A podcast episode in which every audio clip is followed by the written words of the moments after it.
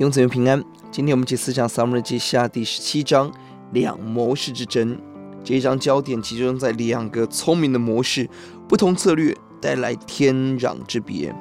亚西多弗对比户筛，谁领军？亚西多弗建议自己领军追杀大卫，而户筛建议押沙龙亲自领军，投其好面子的弱点。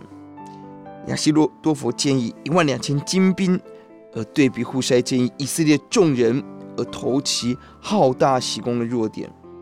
亚西多夫建议杀大卫一人，而户筛建议要杀大卫跟所有跟随者。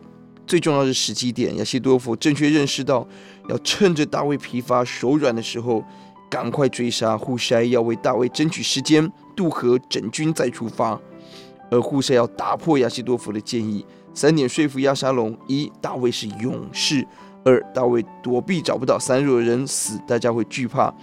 大卫的军威。或许躲避扫罗的经验成为今天谈判成功的关键。当然，重点是神的大手介入其中。第五节，亚沙龙谁都不问，偏偏要问户筛。十四节，神要破坏亚希多弗。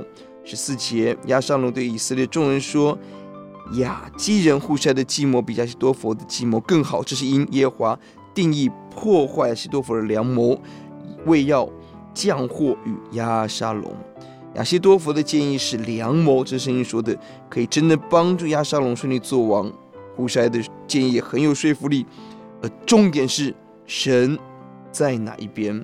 神选择破坏亚西多弗，降祸给亚沙龙。为什么？十五章第三十一节，这是回应大卫的祈求祷告。第二是神与正直顺服人同在。弟兄姊妹，不要看表面的成败，要在每一个关键的时刻看我们是听神的还是听自己的。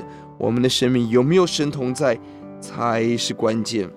求主与我们同在。接下来我们看到二十三节，亚希多佛一个足智多谋的人，他算到了自己的命运，好整以暇，交代遗言之后自杀。他算准了自己的死亡何等的可悲。而我们看到胡夏运用情治系统通报大卫，一个小使女保护了两个探子。小子关键时刻，一个妇人将两位藏在井中，神透过一个小人物做拯救的工作。